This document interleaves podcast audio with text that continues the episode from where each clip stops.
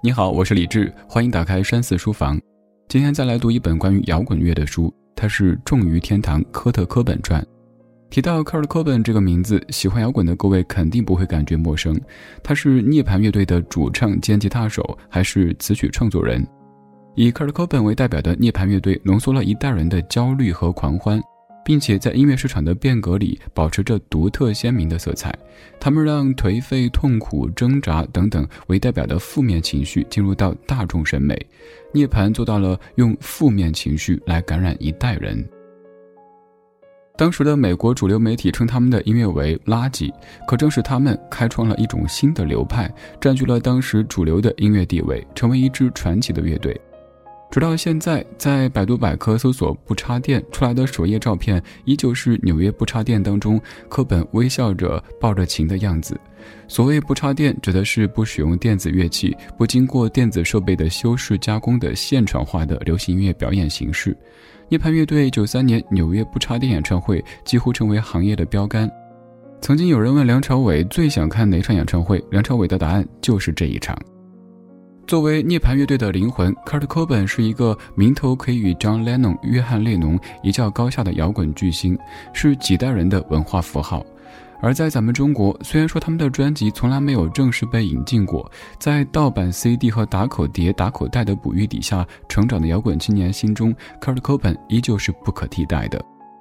然而，在一九九四年四月五日，科本在华盛顿的住所却用猎枪结束了自己，时年二十七岁。在《绝命书》当中，科本写下摇滚巨星 Neil Young 的名句：“与其苟延残喘，不如纵情燃烧。”他的离去也让一个摇滚的时代盛极而衰。接下来，我们就翻开这本《重于天堂》科特·科本传。科特·科本，他是一颗飞过摇滚夜空的流星，他让存在仅七年的涅槃乐队足以踏入殿堂。而关于他的早逝，也成为上个世纪末摇滚圈最大的遗憾。首先，我们了解一下这位传奇摇滚巨星他的成长经历。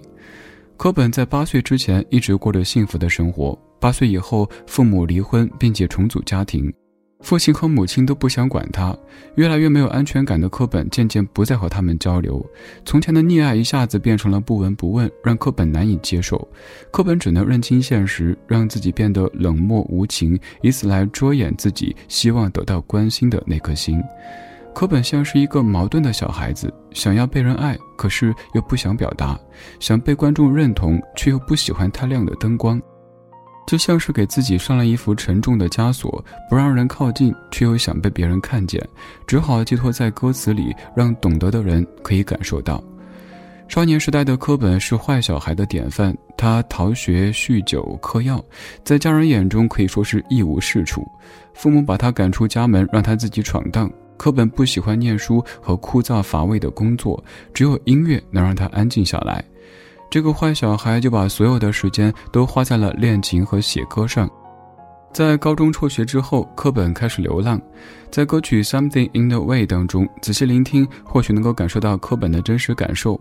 歌词体现出他流浪的整个过程。十九岁的时候，跟着小妖精乐队一起去做演出，那时他的身份只是一个设备管理员。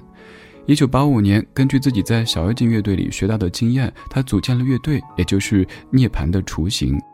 二十岁的时候，签约了唱片公司，并且发行了第一支单曲。涅槃乐队以大家难以置信的速度散播开来，仅仅两年时间，他们成为全球最炙手可热的摇滚乐队，销量甚至超过了迈克尔·杰克逊，成为连续数月的人气冠军。科本的成功不仅给他带来经济收益，随之而来的也有无形当中的压力。身体的不适让他对毒品无法自拔，慢慢的成为瘾君子，一直处在迷迷糊糊的状态里。他和妻子的结合更是被人称为“毒海鸳鸯”，并在两人吸食大量毒品期间生下了女儿。在课本清醒的时候，看到女儿的样子充满爱意，一度想去戒毒，但是胃病带来的疼痛感又让他不得不用毒品来麻痹神经。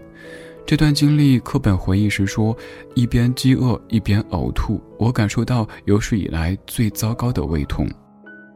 在世人眼中，科本是成功的，从不为人知的小小乐队的主唱，到后来无人不知、无人不晓的摇滚巨星。但是在他自己眼中，这些成功是他焦虑和自我怀疑的催化剂。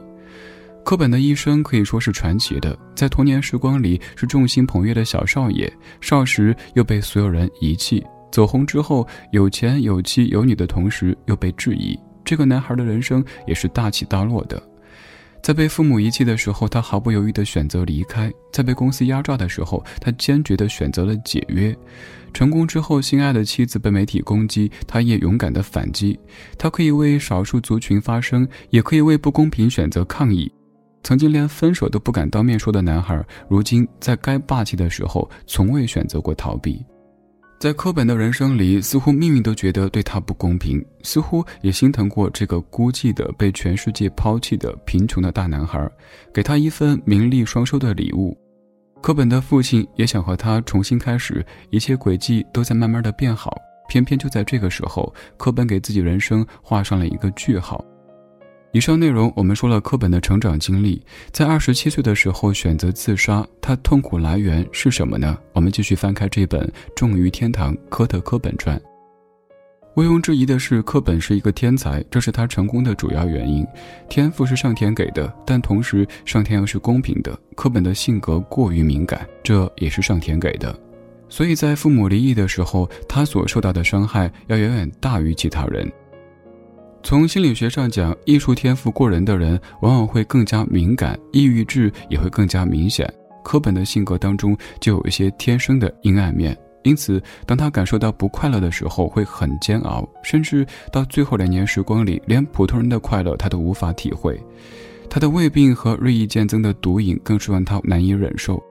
渐渐的，他感觉自己很空虚，活着很痛苦。神经的麻痹更是让他感受不到身边的人所传递过来的爱和温暖。他的病症其实就像现在我们常说到的抑郁症，只是那个时候心理学上并没有那么被大众所知晓。在一场演唱会当中，柯本在舞台上点了黑色蜡烛，放着占星百合，吊了一个水晶之形的吊灯。制片人还问柯本是要打扮成葬礼的样子吗？柯本说：“是的，就是要做成葬礼的样子。”在这场演唱会当中，柯本演唱了十四首歌曲，却有五首都和死亡有关。最后一首安可曲是各位可能听过的 "Where did you sleep last night"，歌词大意是讲一位男子在寻找出轨的妻子，最后在阳光无法照射的林间身首异处。柯本在这次演唱会当中完成了这首歌最令人震惊的最终版。他从最开始的平稳沉静、轻声低语，到最后情绪爆发，开始嘶吼，就像是余音绕梁、一唱三叹，渲染的恰到好处。这成为了摇滚史上可以流芳百世的一场演唱会，也成就了柯本个人演唱生涯的最高点。当所有人都为柯本的成功感到高兴的时候，他却在几个月之后结束了自己。他的生命像是一根蜡烛，在最旺的时候将自己浇灭，只留一缕青烟，让人叹息。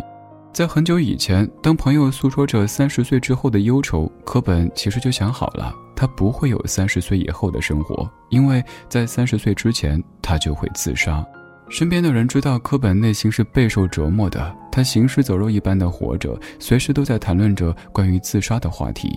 在艺术创作当中，对痛苦敏感可能会利于作品，但是对人的生活却是一种摧残。就像柯本，他能够用音乐的方式呈现痛苦，让人感同身受，但是他又不能排解这样的痛苦，只能看着这些痛苦包裹自己，一点点的将他拉入深渊。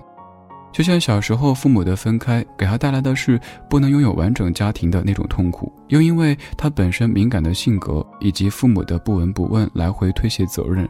让他感觉自己像是一个不受待见的球，被人踢来踢去，极度的缺乏安全感。多数时候，他都是睡在汽车后座或者纸箱子里，而年幼的柯本还在墙上写下过“我恨爸爸，我恨妈妈”这样的话。柯本曾经写过一首歌《About a Girl》，关于一个女孩。这首歌是写给之前的同居女友的。歌词大意是说，在女孩对他不屑一顾的情况下，自己仍旧希望能抽时间和她约会。但现实生活里，柯本对女友的指责只会一直逃避。令人感到讽刺的是，女孩在柯本去世好多年以后才知道，这首当年爆红的歌曲是写给她的。由此可见，柯本矛盾的性格，既想被人爱，又不想告诉心爱的人内心的真实想法。这也可以间接说明，柯本最初做音乐不是为了哄女孩子或者耍帅，而是他的一种自我陈述和表达。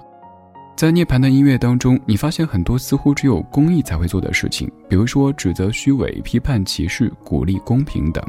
就像《风华正茂》那首歌的歌词写的那样，在树木茂盛的大森林里，男生一边歌唱一边扣动手枪，这画面听上去不协调，实际上是对一类人的嘲讽。柯本在采访当中说起这首歌的歌词时解释：“我不喜欢大男子主义的人，我不喜欢侵略性强的人，这首歌就是在抨击这样的人。”其实，在很多人眼中，柯本像是一个长不大的孩子。他渴望被看见，渴望被爱，但又害怕失去，害怕得到的一切都是虚假的，极度没有安全感。柯本写过很多没有寄出去的信，这些信中有想要和父母重修于好的迫切心愿，也有批判造作乐评人的怨言。这些希望也好，怨言也罢，这些没有寄出的心中的情感，都能从涅槃的音乐当中找到，并且让全世界都听到。在前文当中，我们多次说到柯本的矛盾性格。他一边说自己不看重媒体怎么说，不在乎粉丝的多少，但是一边又担心自己的音乐得不到认可，焦虑自己没法靠音乐赚到更多的钱。有人曾说，对于某些摇滚音乐人而言，他们的死亡不仅是给自身的生命画上一个句号，也是给众人眼中留下一个独有的完美记号。但至于柯本而言，很多人则不希望他成为这个所谓的完美记号。更希望他是一个活生生的人，因为柯本曾用音乐的方式让我们感受到过那些他所承受的痛苦，也让我们知道每个人都有各自的痛苦。天才的结局不是跨越凡人，而是变成大千世界的一个典范。天才其实也有着一些改变不了的弱点，就像柯本童年时光里的阴影、胃病的痛苦、毒品的折磨和对媒体的恐惧。在没有能量去承受这一切的时候，这个风度翩翩的大男孩，他选择了一去不回。读完这本书，会发现那个童年时期的金发蓝瞳的温暖小天使，是经历了怎么样的一些波折，才会成为后来的样子。书中三百多页之后，开始讲述柯本的自杀，从买枪到写信，从毒品到上子弹，让我们身临其境，好像亲眼看到柯本自杀的过程，感受到他极致的绝望。柯本是不幸的，在他短短二十七年的时光里，或许只有八岁之前的生活是快乐无忧的，剩下的十九年一直被抑郁和焦虑包裹着。他变得软弱，爱说谎，甚至虚伪，不断的否定自己，甚至恨自己。他就像是一把已经上了膛的枪，当压倒最后一根稻草的时候，子弹就射了出去，只不过是早晚的事情。若非真的绝望透顶，相信谁也不会在二十七岁这样的年纪结束自己。柯本的粉丝、歌迷、漂亮的妻子、可人的女儿、忠诚的朋友都不能够弥补他内心的创伤。或许这个敏感的男人从被父母遗弃之后，就一点点走上了不归路。他尝试过去感受世间的美好，可惜自己能量不足，最终将自己拉进了深渊。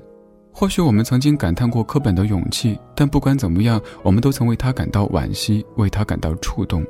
柯本的音乐比柯本的生命更长久，我们只需静心聆听他的音乐，就能穿梭时间的长廊，发现他的影子，找到摇滚乐最初的模样。Kurt Cobain 所谱写的歌曲是他内心世界的缩影。当你仔细聆听涅槃的音乐时，你会发现自己好像是在注视一大片黑暗的深渊。永远二十七岁的 Kurt Cobain，他像是那个摇滚黄金年代的缩影。他燃烧过，绽放过，也像他所信奉那句话说的一样：“与其苟延残喘，不如纵情燃烧。”